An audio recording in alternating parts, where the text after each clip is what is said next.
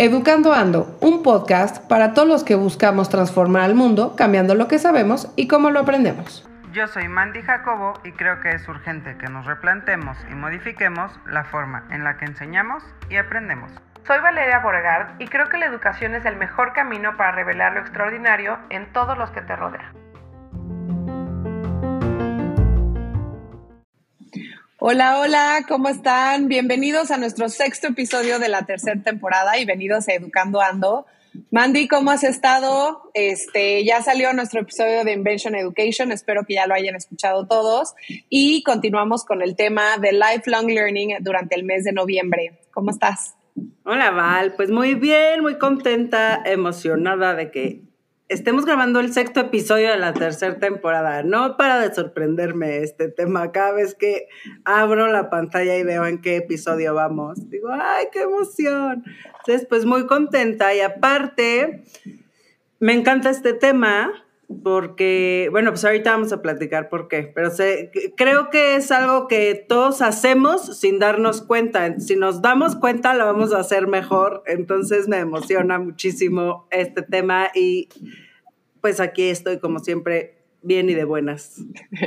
Qué bien, pues venga, este, creo que la verdad el tema es súper amplio y de pronto nos comemos así, no, no, queremos seguir hablando, así que vamos a entrar rápido en materia. Pero quiero, queremos presentarles a nuestra invitada del día de hoy. Ella es Sabina Levin. Eh, Sabina es fundadora y CEO de Learning Design Center. Es una organización que tiene como propósito inspirar la innovación en educadores para transformar el aprendizaje. Ha sido directora de proyectos e instituciones educativas a nivel K12, que es como educación básica, pero también universidad por más de 12 años y tiene más de 20 años de experiencia docente. Sabina, no sé, creo que empezaste a trabajar a los 14. Este, también es licenciada, bueno, no también, pero sino que ella es licenciada en, en Ciencias de la Educación por el ITESO.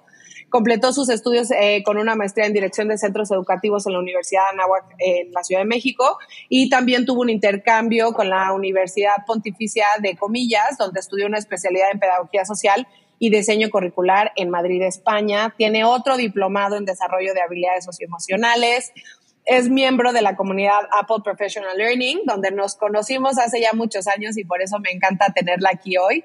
Eh, esta comunidad asesora eh, la integración de tecnología para el aprendizaje y también ahí Sabina ha liderado proyectos de transformación del aprendizaje y la evaluación de colegios aspirantes a ser reconocidos como referentes por sus prácticas exitosas.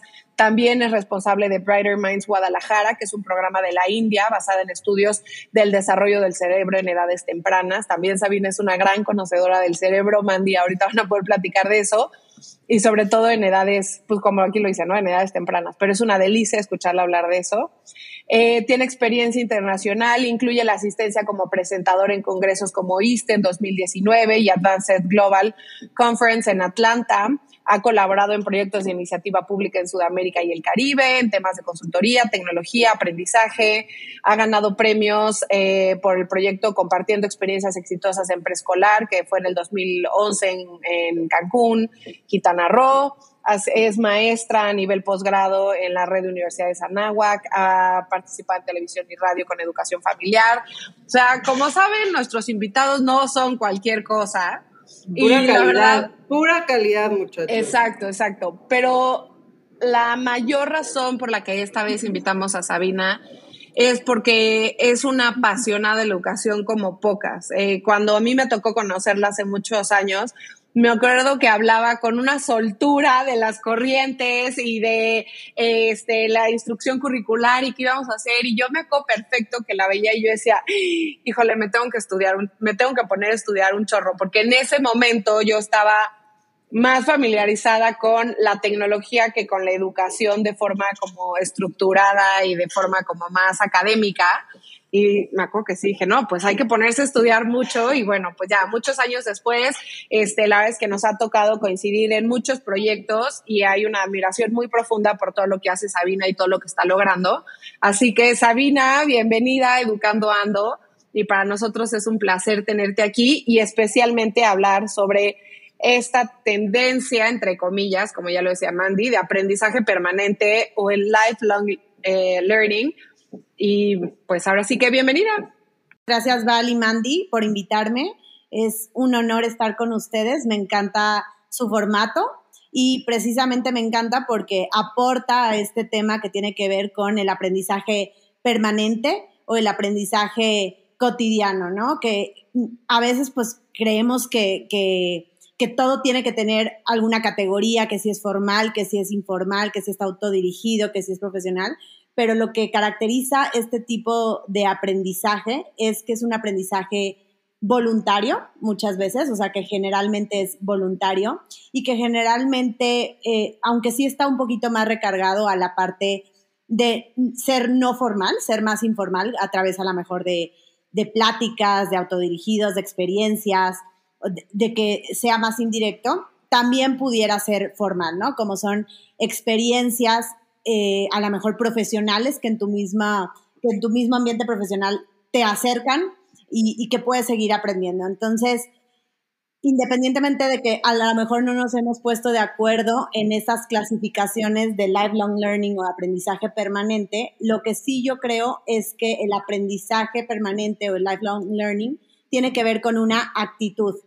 Y en esa actitud tiene que ver con estrategias metacognitivas de todo el tiempo estar cuestionando cómo es que resolví esto, cómo es que aprendí esto, qué recursos eh, ya sea tanto cognitivos como materiales, físicos, emocionales, emplee para poder estar reaprendiendo el resto de nuestras vidas.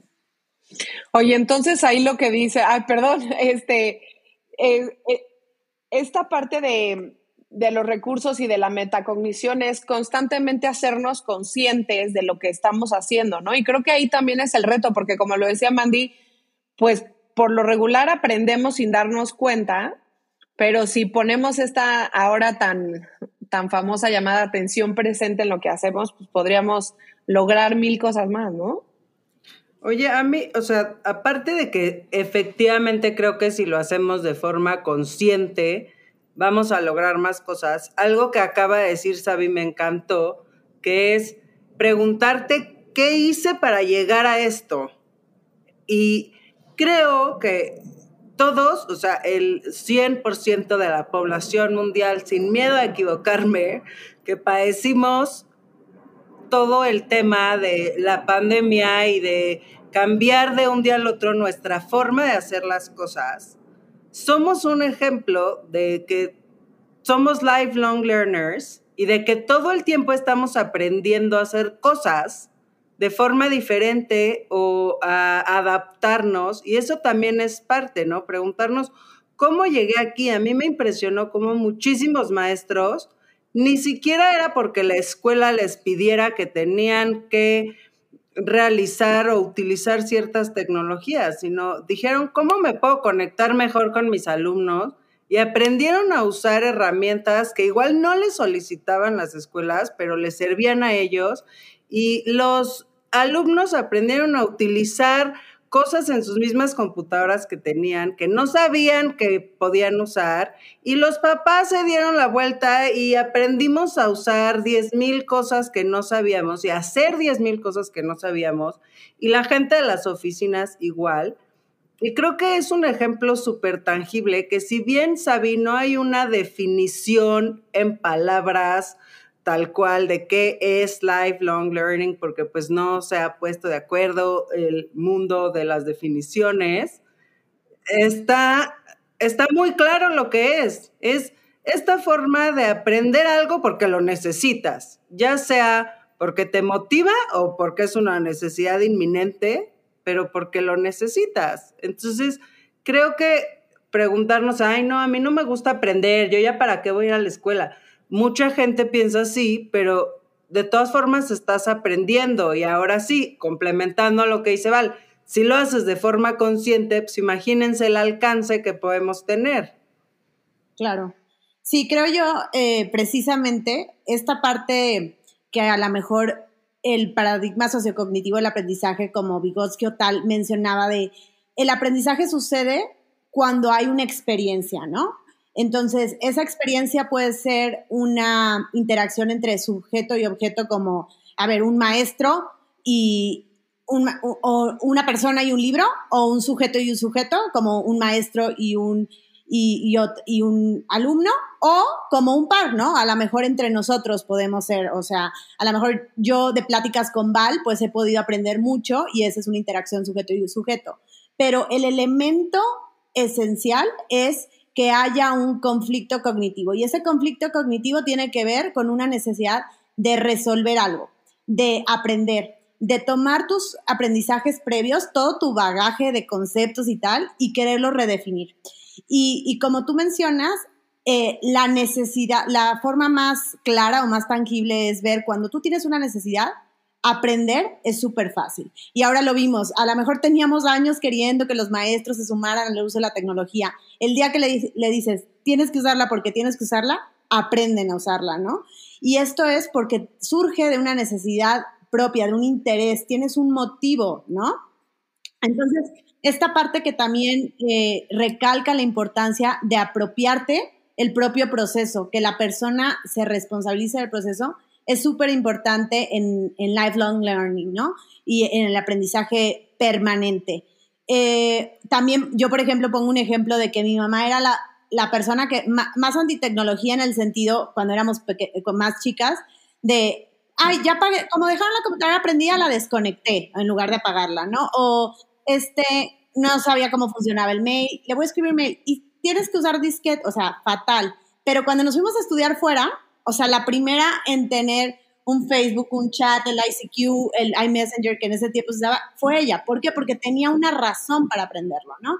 Entonces, yo creo que todos somos lifelong learners, creo que, pero algunos somos más conscientes de eso y ser consciente de eso te permite, obviamente, potencializar esta parte y, reaprender, ¿no? Y también es como, pues esta parte de estarte reforzando, soy capaz de, porque yo ya me enfrenté a situaciones similares y aprendí. Ahora tengo esta dificultad, puedo reaprender, ¿no? Justo, y ahí un poco lo que, lo que dices y me gustaría retomar es la importancia de la mentalidad, que tú lo mencionabas hace un momentito como, un, como actitud, pero creo que en estos otros términos que ahora se han empezado a popularizar es esta mentalidad de crecimiento.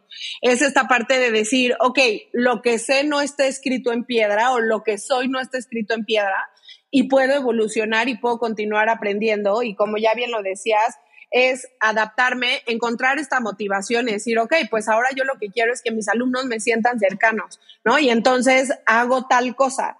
Pero creo que lo, lo parte indispensable para desarrollar esta conciencia sobre el aprendizaje permanente es esta mentalidad de crecimiento, de siempre hay para más, siempre lo puedo hacer un poco mejor. Y esa me parece que es una de las cosas como que más cuesta trabajo romper en la cultura popular, porque ya en, en algún momento yo se lo escuché a alguien, no me, acuerdo, ah, no me acuerdo, en alguna conferencia, que nos decían esta parte de, pues es que hasta los dichos van en contra de la mentalidad de crecimiento, ¿no? Como, uy, pues árbol que crece torcido, su rama nunca endereza. No, señor, sí, sí puede enderezar su rama, sí puede aprender nuevas cosas, como, uy, pues eh, el que crece, ¿no? Es este otro dicho de, planta que crece para corredor, de la maceta nunca sale, no sé, estas cosas que no me acuerdo. Fatal tus dichos. o sea, te voy a regalar el de el chilango, ya sabes, que tienen todos los dichos, fatal. Bueno, pero ya saben a cuál me refiero. Y es esta cosa que antes era como, no, pues eh, ya si no lo aprendiste cuando eres chico, pues ya nunca va a suceder. Y ahora sabemos que el cerebro es muy plástico, que el cerebro puede adaptarse y puede aprender nuevas cosas siempre. No necesita, este, o sea, no tienes que ser un niño para aprender un idioma, no tienes que ser un niño para aprender a tocar un instrumento. Claro que podría costar más trabajo por los procesos neuronales, pero se puede hacer. Y esta mentalidad es, creo que lo primero que tenemos que decirle a los maestros y a cualquier persona que esta mentalidad de crecimiento va acompañando a esta filosofía o a esta conciencia del aprendizaje permanente. Y ahora sí, Mandy, respiro y, te, y vas. O sea, lo que a mí me gusta de, de lifelong learning es que justo, o sea, lo que dices es 100%, o sea, estoy, no puedo estar más de acuerdo, ¿no? Como que hay toda esta creencia de que ya somos lo que vamos a hacer, pero pero me encanta el tema de que lifelong learning es súper tangible en la vida y cuando se lo enseñas a alguien le estás diciendo, tú lo estás haciendo y es una posibilidad permanente para todos. Entonces, el salir, ¿no? ¿no? Entonces, a ver, el ejemplo de que acabamos de decir de, de la tecnología de los maestros, pero puede ser que un día te quedas sin trabajo y decides aprender a hacer pasteles. O sea, e, eso es parte también, no es solo una cuestión académica, lo que significa, o sea, sí está enfocada bueno, desde mi entendimiento, Sabina me podrá decir mejor, pero yo creo que lifelong learning no está solo enfocado a saber más, sino está enfocado al voy a hacer algo porque quiero cumplir una meta. Eh, quiero desarrollarme en esta parte más de mi persona, crecer desde mi ser y por eso puedo hacer cosas diferentes. Y a mí eso es lo que me emociona mucho de, de este tema, porque a veces cuando hablamos de learning o hablamos de que la educación o así, estamos muy, por lo que dices, Val, como tapados en eso tiene que ser con la escuela, tiene que ser académico, tiene que ser de aprender conceptos. Y creo que esto nos abre la puerta a decir, no, no, no, no, no, no, no, espérate, ni siquiera tienes que agarrar un libro. Puede ser, si quieres aprender de historia, perfecto, eso te va a ser mejor, puede ser a través de un libro pero puede ser algo totalmente práctico, puede ser un hobby, puede ser cualquier cosa que te lleve a realizar una meta que tenga que ver con un sentido de satisfacción personal, está involucrada en el lifelong learning. Y eso me parece importantísimo porque si, como, si nosotros como adultos tenemos la capacidad de decir, siempre puedo aprender algo, para llegar a donde quiero, podemos transmitirle a los niños eso. Decirle, bueno, en la escuela esa es la escuela y se tiene que ir, se tiene que hacer, pero tú puedes aprender a hacer lo que tú quieras para llegar a ser o para llegar a estar donde tú quieras. Entonces, creo que ahí entra un juego bien padre también de, no solo del concepto, sino de la práctica de lo que somos y de lo que podemos hacer. Así es, Mandy. Y sí, como tú dices, aunque no necesariamente siempre tiene que ser informal, porque a lo mejor tú de opción puedes ir a tomar un diplomado de desarrollo socioemocional, ¿no? Y eso sería lifelong learning y a lo mejor es un formato formal porque sí tiene horas curriculares, tal, o una maestría. Eso podría caber, pero generalmente lo que diferencia este tipo de aprendizaje es que es voluntario y electivo y que por eso muchas veces eh, su meta principal es como la mejora personal o continua, ¿no? Yo, por ejemplo, doy clases o maestría este, en desarrollo socioemocional y cuando doy esa, maestría o ese diplomado en, en, el Juan Pablo II, veo a muchas personas que cuando dices, porque en la parte de, a ver, ¿y tú por qué estás estudiando esto?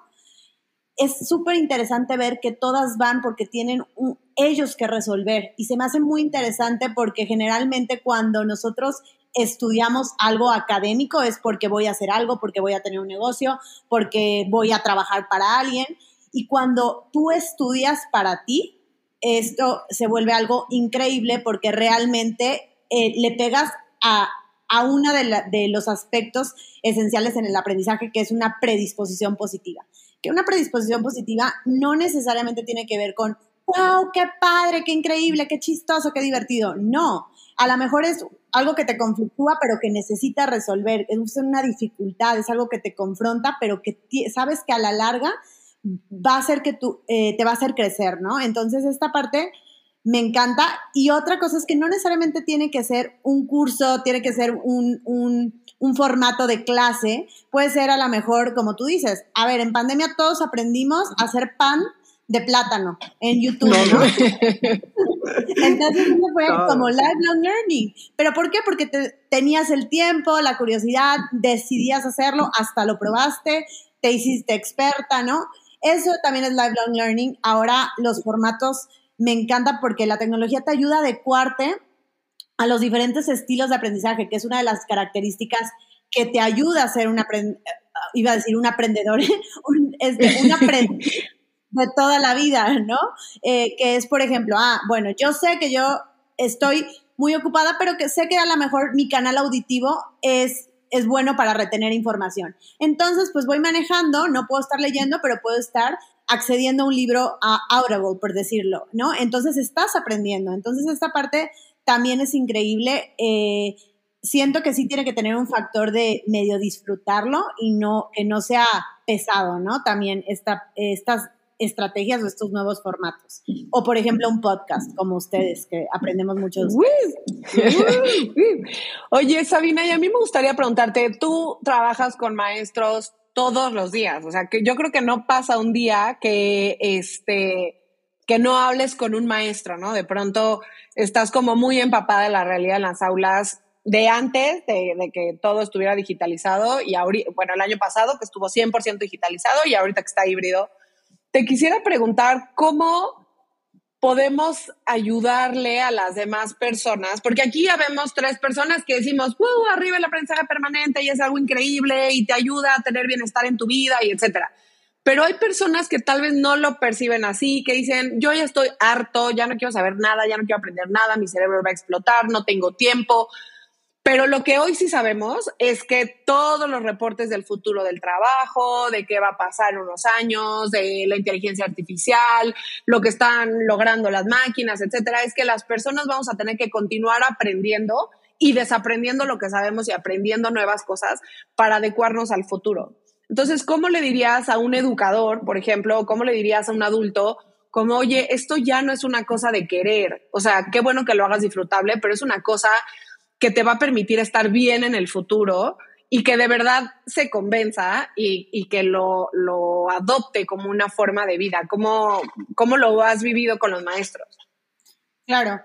Bueno, un poquito también retomando lo que ustedes ya habían mencionado. Eh, en la educación del adulto es importante hacerle ver que ya lo hacen, ¿no? No decirles, ¿qué crees? Tienes que aprender toda la vida. Ellos ya lo hacen. Entonces es un poquito espejearles como, oye, cuando tú has tenido un problema en tu familia, con tu esposo, con tus hijos, y de repente eres analítico, reflexivo y dices, ay, esto me funcionó, esto no me funciona, esto lo puso las cosas peores, y entonces vuelves a tener otro problema y usas esa estrategia, realmente lo que hiciste fue, eh, pues, aprendiste una situación y la reaplicaste, ¿no? Entonces, cuando también les, les explicas que ser un lifelong learner o un aprendiz permanente no tiene nada más que ver con el desarrollo académico o profesional, eh, también ellos tienden a relajarse, porque si algo nos ha dicho la pandemia es que también los maestros son personas, ¿no? Entonces, si nosotros queremos desarrollar alumnos de forma integral, tenemos que entender que nuestros maestros también se tienen que desarrollar de forma integral y que también tienen aspectos a desarrollar, por ejemplo, desde el área personal, desde el área socioemocional, este, desde aprender a relajarnos, desde aprender a no ser workaholics como muchos somos. Entonces, cuando, cuando les dices, oye, ¿qué crees? También como líder, eso, esto es un aprendizaje. Yo como líder te voy a dar un espacio para que te desarrolles de, manera personal o te desarrolles de manera socioemocional. Tú elígelo, dándole elección.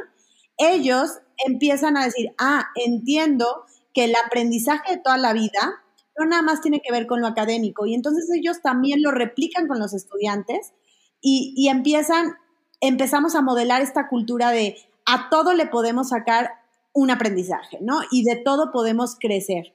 Y creo que, que eso podría ser una buena manera. Otra forma es entender que, por ejemplo, hay estudios que dicen que los directores de empresas muy importantes deberían de tener por lo menos cuatro horas de ocio libres. ¿Para qué? Para que puedan estar relajados, observando el entorno, viendo qué está haciendo la competencia, para que puedan eh, sacar esa creatividad. Porque si no, lo único que hacemos es encasillarnos y, y ¿qué crees? Cuando estás en el top o eres exitoso o tal, es tu mayor riesgo de, esta, de fracasar porque no tienes esa necesidad de aprender. Entonces siempre tenemos que estar hambrientos y curiosos de aprender.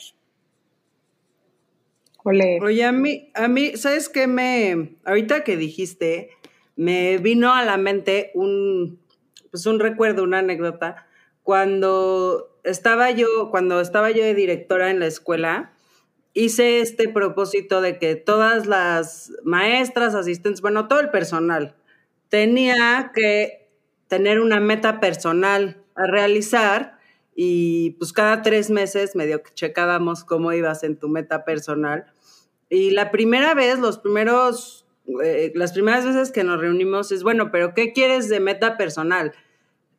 Que mis alumnos se encuentren y yo, no, no, no, o sea, nada que tenga que ver con la escuela tomar un curso donde yo pueda hacer que mis alumnos y yo no, o sea, tiene que ser algo que no tenga nada que ver con la escuela, algo solo tuyo, es más, y cuando, o sea, los maestros, como es una profesión verdaderamente vocacional, a veces se les olvida, pero es súper importante que, que como maestros aprendamos a darnos este espacio lejos del aula, lejos de la enseñanza formal, lejos de la academia porque nos permite descubrir más nuestro, nuestro ser para liberar más el ser en nuestros alumnos. No sé si me... Si sí, 100%. Entonces, o sea, tener una meta puede ser desde aprender a bailar salsa, porque, ¿no? O sea, hasta aprender otro idioma y entonces ya puede ser más formal, más informal, cocinar los domingos, visitar, o sea, pero algo que te permite descubrir tu vida fuera del aula para que recuerdes que tus alumnos también tienen una vida fuera del aula que realizar. Entonces es como, y, se nos olvida, como, bueno, yo no soy docente, pero, pero veo que a los docentes que son generalmente tan entregados que se les olvida que pueden ser otra persona fuera de la escuela. Sí, totalmente. Ahorita me recuerdas, Mandy, de una alumna que tuve justo en, un diplomado de desarrollo socioemocional y tenían que hacer su proyecto. Y entonces hicimos un plan de acción y bueno, primero hicimos la problematización, la cambiamos como a objetivos estratégicos para mejorar la inteligencia emocional. Y ella, su ejemplo, y todo el mundo tenía como casos muy personales, este, trabajar alguna adicción, trabajar, este, pues no sé, inclusive temperamento.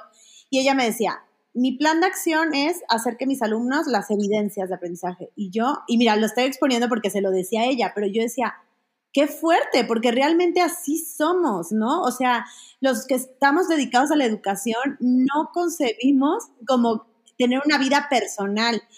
Y, y si revisamos la tendencia de la educación, sabemos que es todo lo contrario. La educación es mejorar la calidad de vida y tú no puedes mejorar la calidad de vida si no atiendes otros aspectos como eh, las relaciones sociales, eh, las emociones, eh, la construcción, a lo mejor hasta el cuidado físico, ¿no? También tendemos a veces hasta descuidar, somos personas que nos pasamos los horarios de comida, etcétera. Entonces, toda esa parte, como tú dices, crecer, nadie puede dar lo que no tiene. Entonces, cuando tú te enfocas en tu crecer o en tu ser un aprendiz permanente, entonces podrás modelar el que tus estudiantes sean esos aprendices, hasta detectar y decir, híjole, es, él va por este patrón, ¿no? Por, va a ser igual que yo, entonces vamos a hacer a, a cuestionarlo.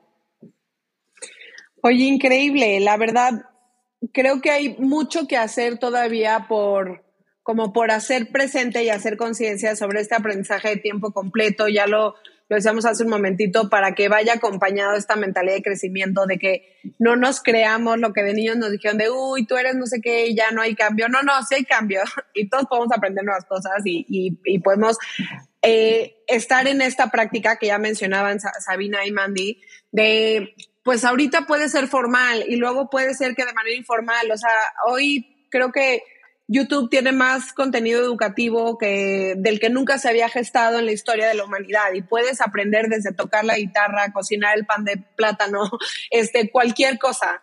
Entonces está nada más en que veamos hacia nosotros mismos cuál es el interés que tenemos, qué queremos lograr y nada más buscar. La verdad es que hay un contenido increíble y prácticamente infinito, con costo, sin costo, con costo alto, con costo bajo, formal, medio informal, chistoso, no chistoso, etcétera y solamente es atrevernos a hacerlo y creo que asignarle un tiempo a eso, porque como ya lo decía Sabina, nadie puede dar lo que no tienes. Y si no estás bien tú como educador, donde tengas como este equilibrio de, en la persona, difícilmente vas a poder hacer que tus alumnos también se enamoren del proceso de aprendizaje, no del resultado. Tal vez nunca me van a quedar estos pasteles increíbles de de Bake Off, de Netflix, pero sí puedo hacer un pastel que me quede rico, ¿saben? Entonces, es esta parte de disfrutar el proceso, disfrutar el aprendizaje por el aprendizaje en sí. No importa tanto el resultado y esa es una de las cosas que tenemos que seguir trabajando como educadores, como padres, incluso como, amigos y decirle, exacto, como personas y decirle a tu amigo de al, de al lado de, hey, tranquilo, o sea, enjoy the ride, ¿no? Y eso también es importante. Y, y también saber que no necesariamente es algo como a veces muy intencionado, pero son espacios, por ejemplo, vas y te tomas un café con tus amigas, puedes aprender de eso y ese es como un poquito también la oportunidad de aprender de experiencias indirectas. A lo mejor alguien te platica lo que le pasó y tú puedes aprender de eso, pero es súper importante y ustedes sabrán como educadoras la parte de hacerlo eh, evidente, el preguntarte todos los días, ¿qué aprendí hoy? eso, cuando tú verbalizas una idea, estás consolidándola cognitivamente o estás reforzándola. Entonces, el simple hecho de preguntarte qué aprendí hoy, como que, que igual suena como que tu abuelo te preguntaba, pero es algo súper valioso, es una práctica muy valiosa, porque no necesariamente es algo que tú tenías la intención de, pero que sin embargo puedes. Se te poncha la llanta, a lo mejor aprendiste hasta cambiarla o hablarle a alguien, pero eso es un aprendizaje, ¿no? Entonces, ese tipo de, de, pues, o se te, a ver, se te echa a perder algo que lavaste. Ah, bueno, aprendiste que ese tipo de tela no se puede lavar así. Ese tipo de cosas y, y entonces cuando tú lo haces consciente, directamente le pega a la, a la pirámide de Maslow, a la superior, que es reforzar como tu autoestima y la realización, porque dices, ah, soy capaz de aprender, soy capaz, hoy soy mejor que ayer, ¿no? Y esa parte creo que es súper importante cambiar un poco también el diálogo interno, ¿no, Sabi? Lo que dices es súper importante. En lugar de decir, híjole, la regué, soy una mensa, en el mejor de los casos nos hablamos así, ¿eh? en el mejor de los casos decimos, soy una mensa. Si cambias el diálogo interno y dices, ay, mira, hoy aprendí que no debo de hacer esto, en lugar de echarte tierra, te, te reconoces como un aprendiz y eso, como dices tú, aparte que te genera eh, autoestima y te, eh, te hace más bondadoso contigo y por consiguiente con, todos los demás. Entonces, o sea, eso está bien padre. Me gustó, gracias. bueno, pues, como familia. Ay, perdón, Gal. No, no, no, no, no, inclusive como familia ibas a decir.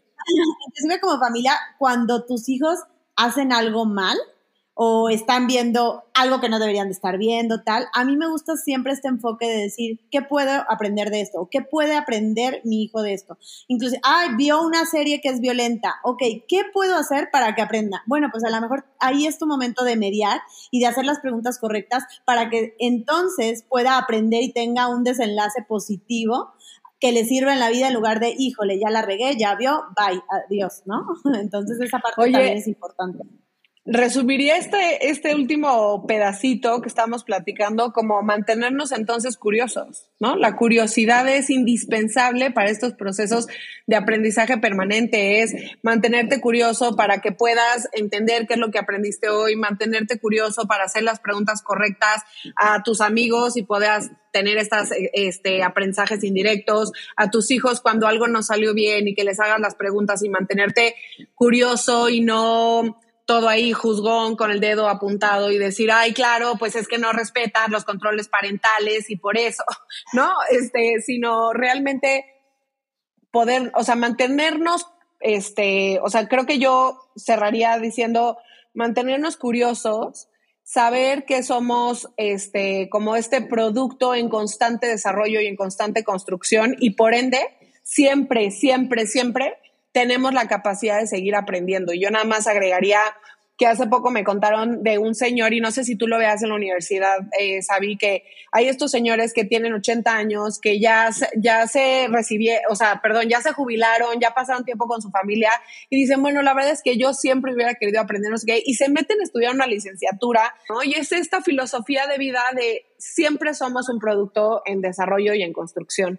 Así que yo me quedaría un poco como con estos tres ejes del aprendizaje permanente, siempre podemos aprender, hay que mantenernos curiosos y está en la actitud y en la mentalidad como de crecimiento. Así es. Sí, de hecho es una, Sí, eso es una tendencia ahorita eh, en, en, la educación formal, que los jubilados vuelven a la universidad. Entonces eso también está padrísimo, ¿no? Y creo que tiene mucho que ver con... Y aprender de sus experiencias, ¿no? También escuchar con esta curiosidad, decir, oye, pues tú ya viviste toda una vida y seguro hay muchos cues que me puedes dar para este aprendizaje de manera indirecta, ¿no? Entonces, este, qué valioso que también reconozcamos y que ellos sean este, pues capaces de decir, oye, pues todavía tengo mucha vida por, delante, ¿no? Ya con, con, la calidad de vida que vivimos ahora, pues se puede. Claro, claro. Y antes creí, teníamos esta mentalidad de que, ay, sí, hasta los 30 años puedes desarrollar las conexiones neuronales y después ya solamente la experiencia. Y ahorita hay nuevas investigaciones de como la neuroplasticidad de tu cerebro que te dice, ¿qué crees? Puedes estar reaprendiendo toda tu vida y se puede estar regenerando eso, ¿no? Entonces eso también aporta mucho a este concepto de ser un aprendiz permanente.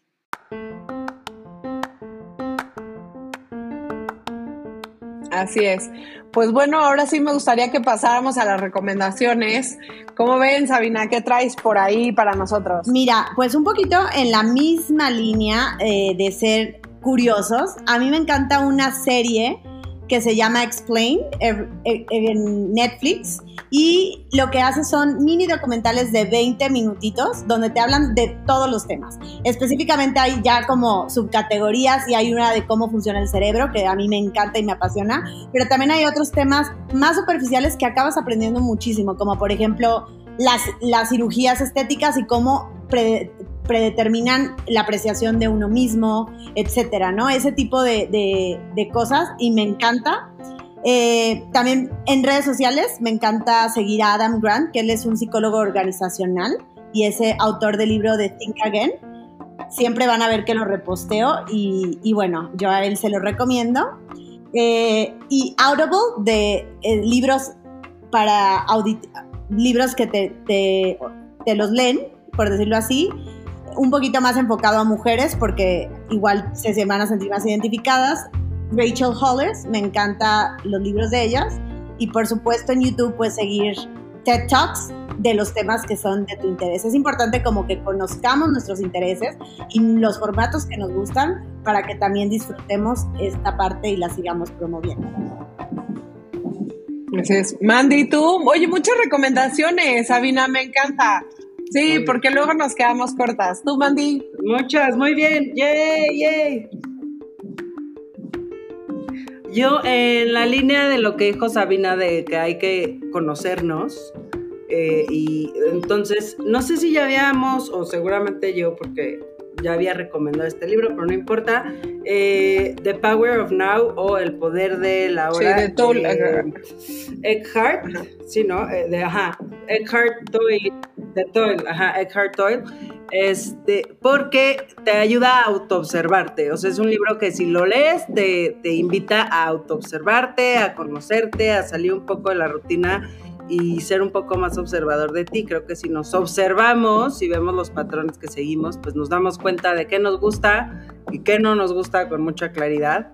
Entonces, pues esa es mi recomendación, yo solo una y voy a, y no como recomendación, pero Valeria, me acabas de poner como meta, voy a estudiar una carrera con mis nietas, estoy segura, cuando las tenga, eso voy a hacer. Muy bien. Oigan, yo quiero recomendar, también traigo un par. Em, quiero recomendar la plataforma de Masterclass. La verdad, para mí ha sido una delicia porque tiene mil temas distintos, desde 3 millones de instructores de cosas de comer, que ya saben que soy amante de la comida. Este, pero también hay de otras cosas, de cómo hacer storytelling, cómo construir una historia, cómo convencer a una audiencia, cómo negociar, están todas esas historias de muchos deportistas, de cómo logran hacerse resilientes en el, como esta mentalidad justo crecimiento, decir, bueno, pues no importa, y me caigo y no importa, y sigo y sigo y sigo. La verdad es que es un formato muy cómodo porque lo puedes poner en el celular solo en audio y cuando estés haciendo otra cosa como los audiolibros que nos recomienda Sabi. Entonces estás haciendo otra cosa pero puedes estar aprendiendo o puedes estar literal viendo los videos con toda tu atención y tomando nota. Entonces eso me encanta Masterclass y hay varias ahí que yo he tomado y de verdad me parecen valiosísimas y no son tan largas, entonces eso me gusta mucho. Eh, me gusta mucho el podcast de Simon Sinek que se llama A Bit of Optimism. La verdad es que todos los episodios son, bueno, no todos, pero casi todos son cortitos, muy concretos, siempre tiene como esta buena vibra y me gustan mucho. Este, complementando, Sabi, también Adam Grant tiene su, este, su podcast, que también es buenísimo, pero sus episodios son más largos, entonces hay que darse como un buen ratito para escucharlo. Y lo he recomendado 150 mil veces, la serie de Aprendamos Juntos de BBVA. Me parece una fuente inagotable de aprendizaje. De verdad me, me parecen de lo más increíble que hay en habla hispana. Entonces, esos, me quedo con esos. Pues esas son las recomendaciones de esta semana. Tenemos series, tenemos libros, tenemos este, viajes de introspección, porque todo lo de Eckhart Tolle es este, pues como un poco denso, o sea, muy valioso, pero denso. Tenemos cosas también más ligeras, así que les dejamos estas recomendaciones. Y sin más, pues Avi, muchísimas gracias por haber estado con nosotras hoy. Mandy, como siempre es un placer y nos escuchamos en 15 días. Gracias.